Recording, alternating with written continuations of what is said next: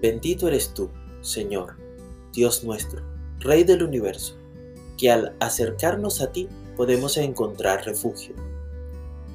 Por eso te recomiendo que avives la llama del don de Dios que recibiste cuando te impuse las manos, pues Dios no nos ha dado un espíritu de timidez, sino de poder, de amor y de dominio propio.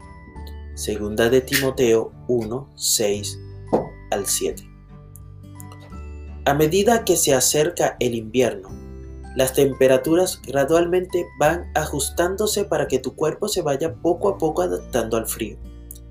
Hay momentos en el cual sientes que te congelas. Sin embargo, al revisar el termómetro ves que aún no está lo suficientemente frío. Al llegar a Uruguay, no conocíamos prácticamente nada sobre sus estaciones, el viento constante, ni la humedad que intensifica bien sea el calor o el frío. Al ser de un país tropical, nuestros cuerpos quedaron impactados ante el frío del otoño.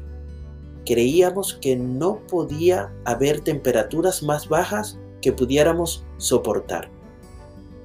Era muy interesante escuchar a las personas decirnos que eso aún no era frío, que era la antesala del invierno.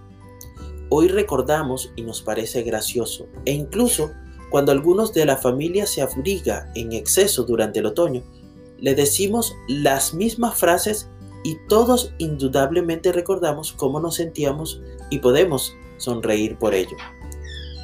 En nuestra vida espiritual, el alejarnos de Dios puede ocasionar que sintamos bajas temperaturas.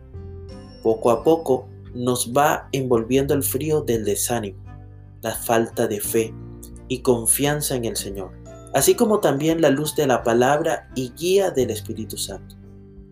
Cuando sentimos frío, es agradable abrigarnos y acercarnos al fuego.